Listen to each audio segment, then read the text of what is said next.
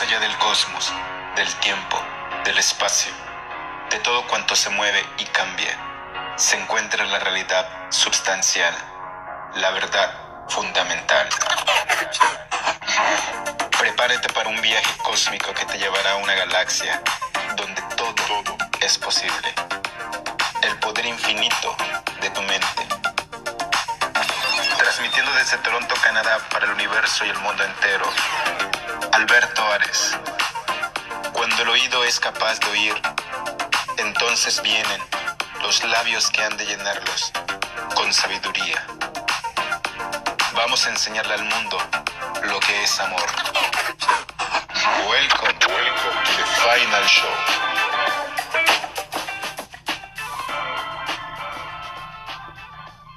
Saluten a todos. Ya es medianoche.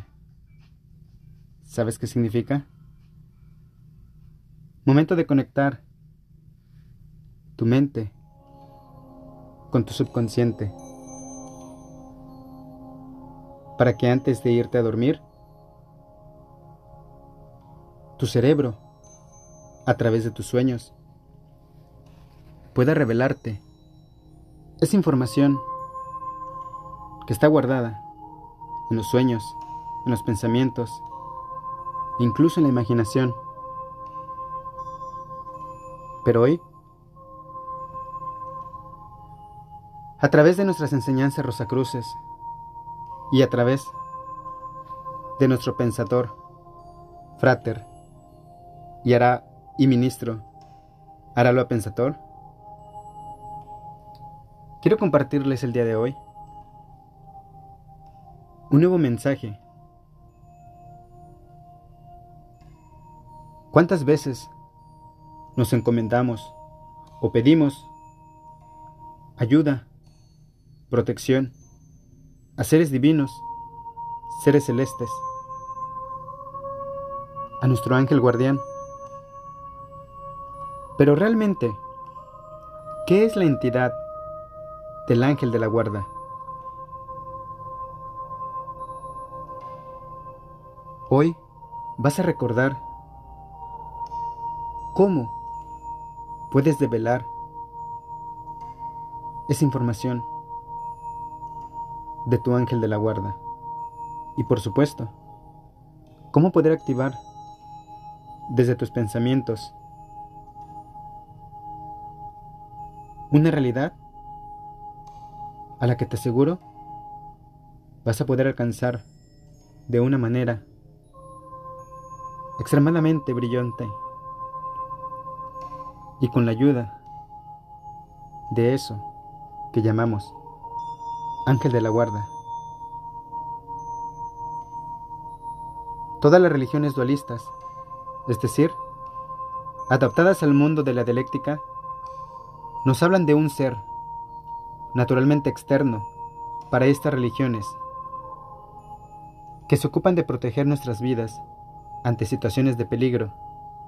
Es decir, se trata de un protector personal, una especie de guardaespaldas o escolta espiritual. Pero como veremos, de una forma monista, esto no es así exactamente. Así es. El ángel de la guarda lo hemos mencionado a menudo y también hemos indicado algunas de sus características principales, pero nunca habíamos profundizado adecuadamente en este asunto, y creemos que ya va siendo hora. En primer lugar, para evitar confusiones, vamos a indicar que el ángel guardián no es algo externo a nosotros. No es como lo han venido plasmado las pinturas religiosas o muchas enseñanzas. Eso para empezar. Luego decir que, del mismo modo que el guardián del umbral y nuestro maestro interior, o ángel mensajero, no son otra cosa que una suerte de arcontes pertenecientes a nuestro propio microcosmo. Se trata de gregores emanados de nuestra chispa de espíritu divino, al igual que los múltiples egos que conforma nuestra personalidad. pero en la jerarquía, el maestro interno mensajero divino, el ángel guardián y el guardián del umbral. Son aspectos fantasmales de lo que algún día serán Cristos, cuando la chispa del Espíritu o germen divino haya florecido y transformado nuestro Señor Dios, es decir, despertado. Deben de recordar todos ustedes que cada ser humano, en tanto que individuo, perteneciente a un colectivo, la humanidad, que también es un individuo perteneciente a otro colectivo mayor, el universo, no deja de ser otra cosa que un universo completo con sus mundos y habitantes. Ese microcosmos está contenido por una suerte de membrana interdimensional, conocida como campo oral, y que no puede ser traspasada por cualquier tipo de entidades externas. Recuerden que estamos hablando de planos sutiles, que son invisibles tanto para nuestros sentidos como para los instrumentos de investigación hoy existentes. Digamos que el ángel guardián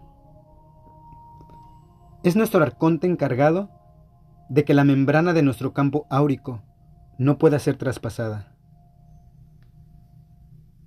Si alguien lo intentara, ahí estaría nuestro ángel de la guarda para repeler la agresión. Pero ojo, se trata de un dispositivo egregérico de defensa que automáticamente pasa al contraataque para que los campos áuricos de otras monadas divinas, como la de nuestro microcosmos, no vuelvan a intentarlo.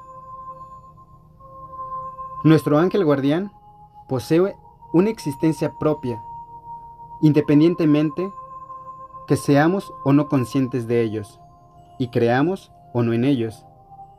De ahí se entiende la buena suerte que parecen poseer algunos individuos. Estas personas de forma particular, su guardián, está especialmente activo, y esto es así porque el microcosmos vino así, programado, desde la cocina del destino, es decir, desde nuestro hogar celeste. Vamos a explicarlo para que pueda entenderse mejor.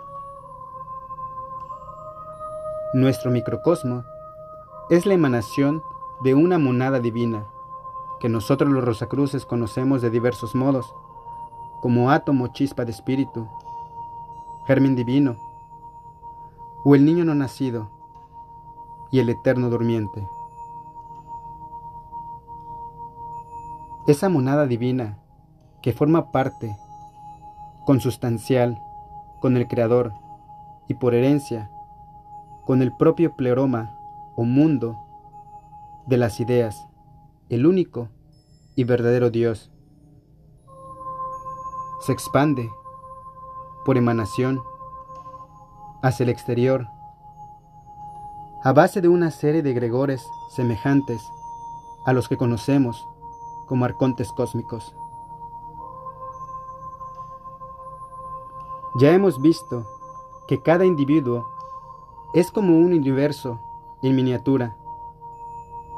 Pues bien, esa emanación que conforma el microcosmos, su campo aural, y que contiene a los siete cuerpos humanos de manifestación en sus respectivos siete planos, conforman una jerarquía perfectamente establecida y donde cada miembro emanado de la chispa divina posee unos cometidos muy específicos. Rellenaríamos todos los libros de una biblioteca para solo esbozar la función de solo alguno de los segregores que conforman dicha jerarquía. Pero pondremos solo tres ejemplos para que se entienda esto. La monada latente es el único ser verdadero. El resto son proyecciones, holografías o ilusorias de sus particularidades, si así lo desea del mundo, de las ideas, y que es donde procede. Ese digamos que es el astro alrededor del que giran, como los planetas, los diferentes egregores cumpliendo con sus funciones correspondientes. El ser interno o ángel mensajero es la forma más cercana que podemos encontrar de una manifestación de Cristo, es decir, de Dios. Para entendernos, siempre nos hemos referido al Maestro interno como a Cristo. Pero debemos de entender que Cristo, como tal, no puede manifestarse en este plano de existencia, pues su inmensa energía lo destruiría. Entonces, el Maestro interno es la imagen más fiel y cercana de lo que es Cristo, nuestro Señor y Padre Celestial. Cristo, ya hemos dicho, en forma de monada, está contenida en todas y cada una de las criaturas existentes en el universo, y aún así, no es una entidad separada. Es decir, mi Cristo es el mismo Cristo que vive en ti y en todos los demás, aunque aparentemente fragmentado. En su creación, Cristo no está dividido, solo dormido, viviendo en todos y cada uno de nosotros al completo. Luego tenemos al egregor. Recuerden que es una emanación de la monada, del guardián del umbral, que es el encargado de evitar que los egos individuales no preparados puedan penetrar en planos para los que su estado vibratorio no se encuentre preparado. El guardián del umbral conforma una barrera infraqueable que impide que los egos que constituyen nuestra personalidad puedan moverse libremente por el microcosmo de forma anárquica y desordenada. Por último, aparte de la personalidad constituida en forma jerárquica de innumerables egos, de lo que ya hemos hablado en otros podcasts con suficiente extensión. Tenemos al ángel guardián, que funciona como un cuerpo de defensa fronterizo para impedir que nada pueda traspasar la membrana del campo oral, que rodea al microcosmos y que está íntimamente ligada a la esfera reflectora de la Tierra y del propio universo. Repetimos, para que no quede el mínimo atisbo de duda. Nada ni nadie puede traspasar la membrana de nuestro campo áurico, es decir, las posesiones tal y como se nos han contado, son mera superstición, y sus efectos son, en realidad, provocados por las luchas internas dentro de una personalidad desestructurada de los múltiples egos que la componen. ¿Ha quedado claro? Bien. No obstante, los microcosmos pueden chocar unos con otros y esos choques pueden ser causales o intencionales. Y los intencionados pueden ser leves o agresivos. Es entonces cuando el ángel guardián se pone en marcha, repeliendo la agresión exterior y contraatacando. Esas agresiones hacia, nuestro microcosmos, aun siendo imposible su penetración, provoca los efectos de los ataques psíquicos que hemos mencionado en una anterior exposición. Yo soy Alberto Ares. Que tengas un excelente día. A menos de que tengas otros planes. Son mis mejores deseos siempre. De paz profunda.